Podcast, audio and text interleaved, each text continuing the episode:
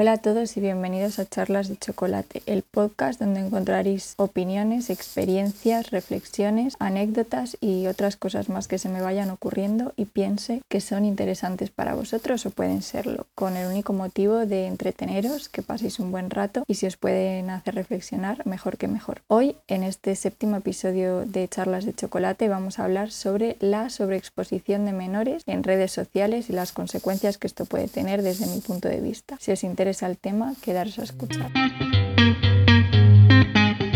Hoy en día compartir nuestra vida en redes sociales está a la orden del día. Casi todo el mundo cuenta con alguna red social donde comparte sus cosas, donde comparte lo que hace, lo que le gusta, sus intereses y es una cosa que en muchas ocasiones puede resultar positiva porque nos puede conectar con otras personas que tienen los mismos intereses que nosotros, nos puede conectar con amigos que están lejos, etcétera, etcétera. Eso no lo vamos a negar, las redes sociales tienen su lado positivo. Sin embargo, muchas veces compartimos sin valorar las consecuencias que puede tener el compartir ese tipo de cosas. ¿Qué pasa? Que cuando se trata de nosotros, esto tiene relevancia hasta cierto punto, porque nosotros somos los que estamos decidiendo qué parte de nuestra vida compartimos y qué parte la dejamos para la esfera privada. Pero cuando se trata de menores, estas decisiones tienen muchísima más relevancia, porque estamos compartiendo cosas que no forman parte solamente de nuestra vida, sino que forman parte de la vida de otra persona que a día de hoy es demasiado joven para decidir sobre lo que compartir y lo que no, y que a lo mejor el día de mañana no quiere o no le gusta que sus familiares, amigos, allegados o lo que sea hayan compartido ciertos datos sobre su vida sin que él haya tenido, él o ella, por supuesto, haya tenido voz ni voto para decidir qué es lo que comparte y lo que no. Además de eso, compartir cosas en redes sociales entraña unos riesgos de los que debemos proteger a los menores, porque en muchos casos proteger a estos menores es un deber, un deber legal, y en otros, aunque no sea un deber legal nuestro, si nosotros apreciamos a ese menor, también deberíamos hacerlo de forma totalmente altruista. Por eso creo que este tema es importante y que debería ser tratado para que la gente reflexione antes de compartir cosas en las redes sociales, de compartir cosas sobre ellos mismos y de compartir cosas que afecten a menores de edad.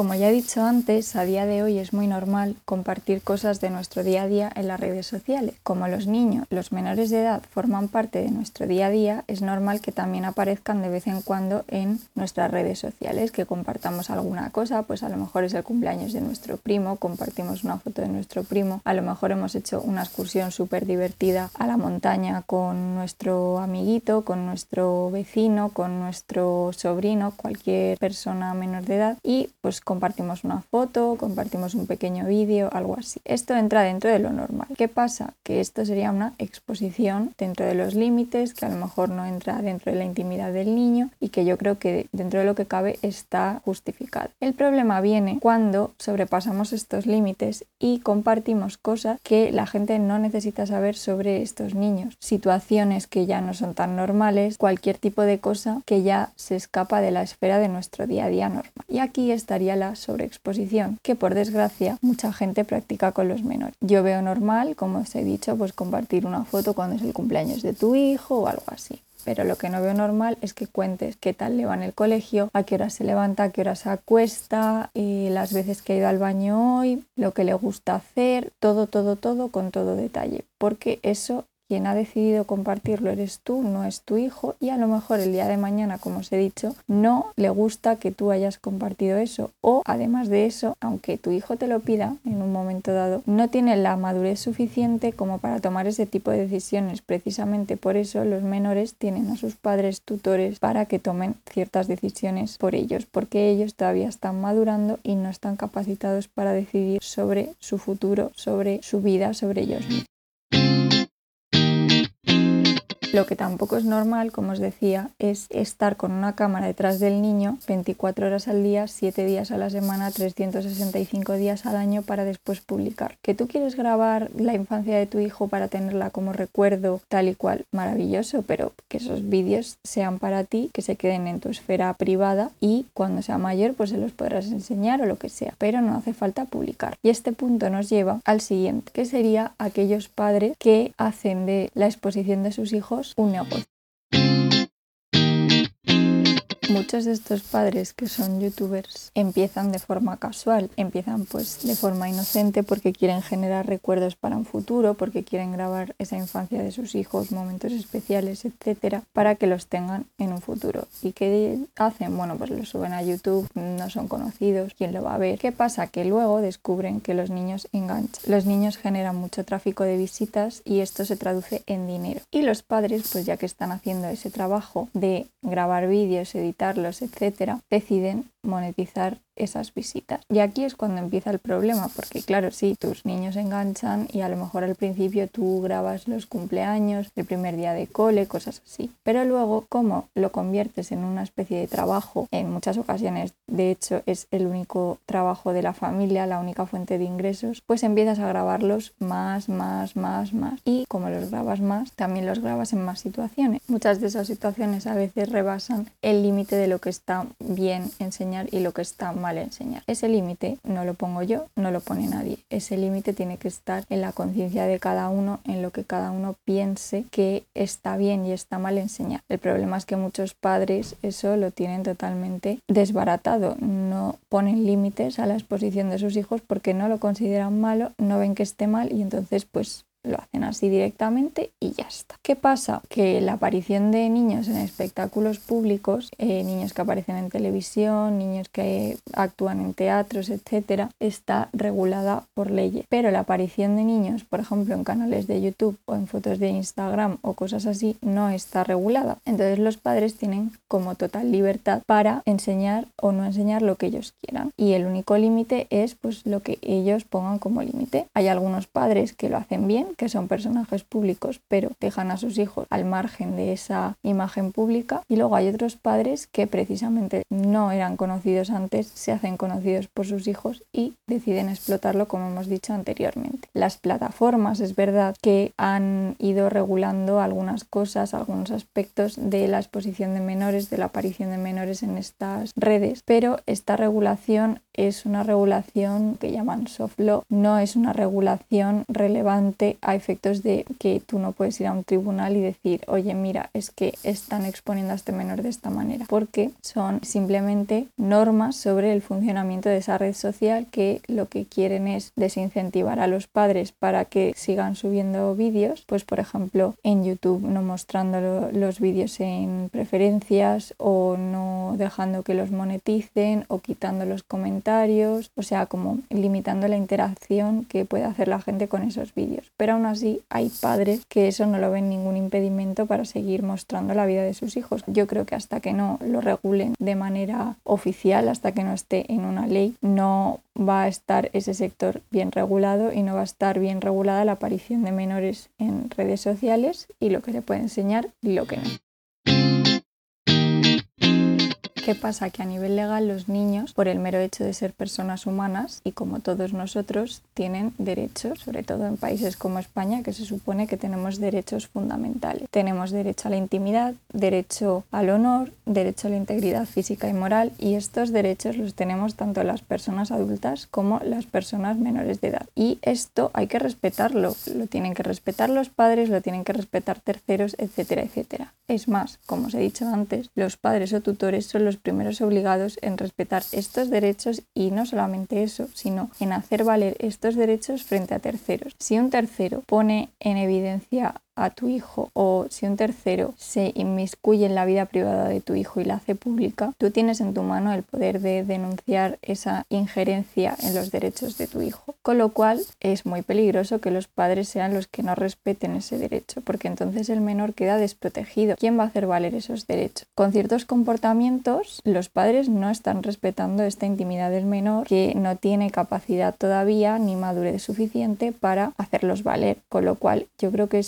importante resaltar que es que los padres tienen esta obligación, no solamente moral, sino legal, de respetar los derechos de sus hijos y además de hacerlos respetar. Cada persona, como os he dicho antes, es libre de elegir la parte de su vida que hace pública y la parte de su vida que reserva para un ámbito privado, que lo deja para su esfera más privada de gente cercana o de la gente que le apetezca. Básicamente. Pero ¿qué pasa? Pues que los niños, obviamente, cuando son pequeños todavía no tienen esta capacidad y cuando son sus padres los que comparten su vida en redes sociales, pues menos todavía. Entonces yo creo que hay muchos detalles de la vida de los niños que tendrían que quedar en esa esfera privada, por mucho que sus padres quieran ser públicos ellos, pero que sean públicos ellos, no sus hijos. Y ya sus hijos en un futuro, cuando sean mayores y tengan la madurez suficiente para tomar esas decisiones, que decidan si quieren hacer públicos esos detalles de su vida o no. Si una persona de mayor decide hacer público que cuando era pequeño tuvo X enfermedad o le costó que le quitaran el pañal o cualquier cosa, pues lo hace esa persona porque ha querido, porque ha tomado la decisión conscientemente y porque ya tiene la edad y la madurez suficientes como para hacerlo. Pero lo que me parece muy triste es que los niños que hoy en día están siendo sobreexpuestos en redes sociales se encuentren el día de mañana con que miles de personas conocen ciertos detalles de su vida y no porque ellos hayan querido, sino porque sus padres en un momento dado decidieron compartirlo. Y a lo mejor no les importa, pero a lo mejor esos detalles que han compartido sus padres les resultan incómodos o simplemente no quieren que cualquier persona pueda conocer esos aspectos de su vida que no han decidido compartir ellos mismos.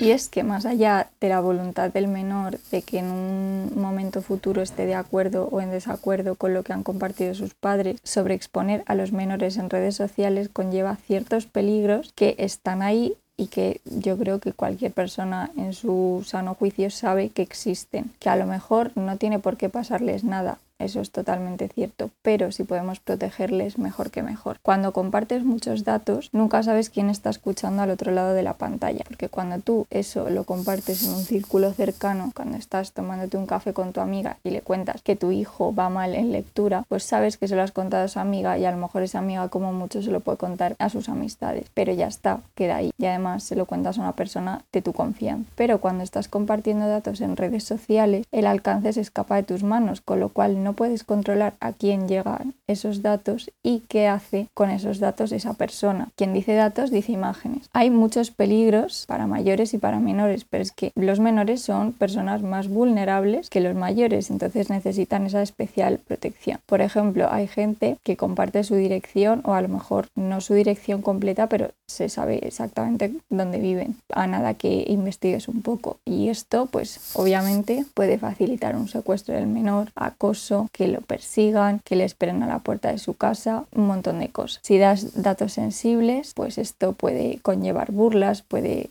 ocasionar que sea víctima de bullying, puede ocasionar muchísimos problemas que podemos evitar simplemente restringiendo lo que se comparte de los menores en redes sociales, que como he dicho antes no estoy diciendo que se limite a no compartir absolutamente nada, pero sí que se limite de cierto modo que solamente se compartan aquellas cosas que no puedan ocasionar peligros extra a los menores. Entonces, para solucionar esto, yo creo que hace falta que pongamos todos de nuestra parte. Por una parte, los padres son los primeros que tienen que velar por esa seguridad de sus hijos, ver qué contenido es el que comparten y compartir siempre contenido que no sea sensible. Pero por otro lado, el legislador debería regular estas situaciones porque, como he dicho antes, hay gente que no tiene claros cuáles son los límites o cuáles pueden ser los peligros. Los niños es verdad que no vienen con manuales, nadie te pide un carnet para ser padre, lo cual pues son cosas a las que nos atenemos. Normalmente el legislador va por detrás de estas situaciones y las redes sociales en general están bastante poco reguladas, con lo cual es una cosa que suele ocurrir porque la ley siempre va por detrás de la sociedad, de los cambios sociales, pero ya llevan bastante tiempo en nuestro entorno y se podrían poner las pilas. Que dado el panorama que tenemos a día de hoy en España, pues dudo mucho que vaya a ser pronto, pero desde mi punto de vista debería de ser una de las prioridades cuando acabemos con pandemia, economía, etcétera, etcétera, etcétera, que obviamente ocupan el primer lugar. Y hablando de regulación, muchos de vosotros habréis oído hablar youtubers, sobre todo de canales familiares o que sacó a sus hijos en algunas ocasiones de la ley COPA, que es una ley federal que se aprobó en Estados Unidos hace poco tiempo relativamente y que afectó a YouTube porque YouTube opera en Estados Unidos. ¿Qué pasa? Que esta ley lo que pretende es proteger a los consumidores que son sensibles y estos consumidores son niños. Entonces pone una serie de limitaciones a la hora de poner anuncios que han afectado a los canales familiares porque en gran parte los canales familiares o los canales en los que aparecen niños son los que van dirigidos a un público infantil. Entonces por eso a estos canales les han quitado los comentarios, no sé qué otras medidas, creo que no se podían hacer pequeñitos eh, los vídeos, y luego también que no aparecían tanto en recomendados, etcétera, etcétera. Esto es precisamente por esta ley y esta ley lo que quiere es proteger al consumidor de esos anuncios que muchas veces están en los vídeos y los niños obviamente son mucho más sensibles a los anuncios porque no saben distinguir cuándo se lo están vendiendo y cuándo le están dando una opinión sincera, que muchas veces los adultos tampoco sabemos, pero los niños pues obviamente son más inmaduros y por eso les cuesta más distinguir. Y esta ley simplemente hace eso, entonces no es una ley que proteja a los niños que aparecen en esos vídeos, sino que intenta proteger a los niños que ven esos vídeos. Y además es una ley que no es de aplicación en España, es de aplicación en Estados Unidos, pero ¿qué pasa? Pues que como últimamente la globalización está en auge, pues al final nos afecta porque YouTube es una empresa americana y tiene que cumplir con la legislación de su país, al igual que si la Unión Europea regulase algo al respecto, tendría que cumplirlo porque también opera en la Unión Europea. YouTube, por su parte, también ha regulado ciertas cosas, pero como os he dicho antes, estas regulaciones son insuficientes. Hasta que no se haga a nivel institucional, pues yo creo que no va a ser suficiente. Y nada, y con esto pues eh, simplemente unas conclusiones para que queden claras cuatro cosas que quiero resaltar.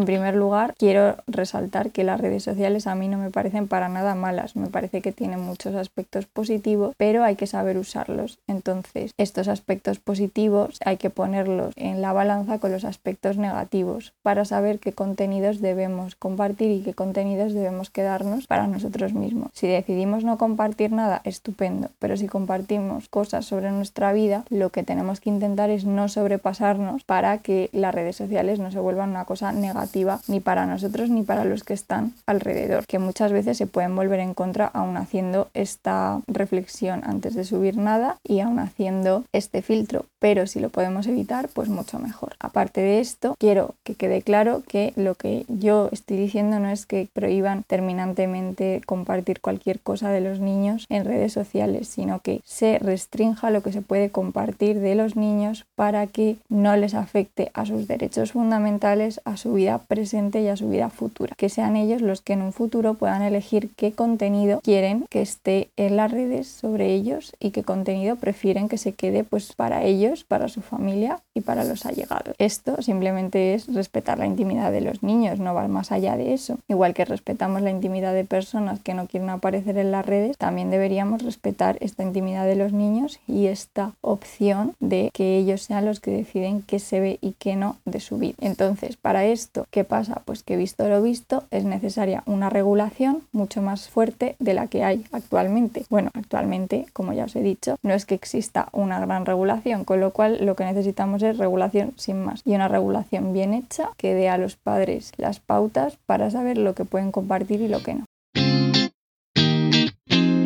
Y dicho esto, lo dejamos por hoy. Espero que os haya gustado este séptimo episodio de Charlas de Chocolate. Que tengáis una buena semana y nos vemos en el siguiente.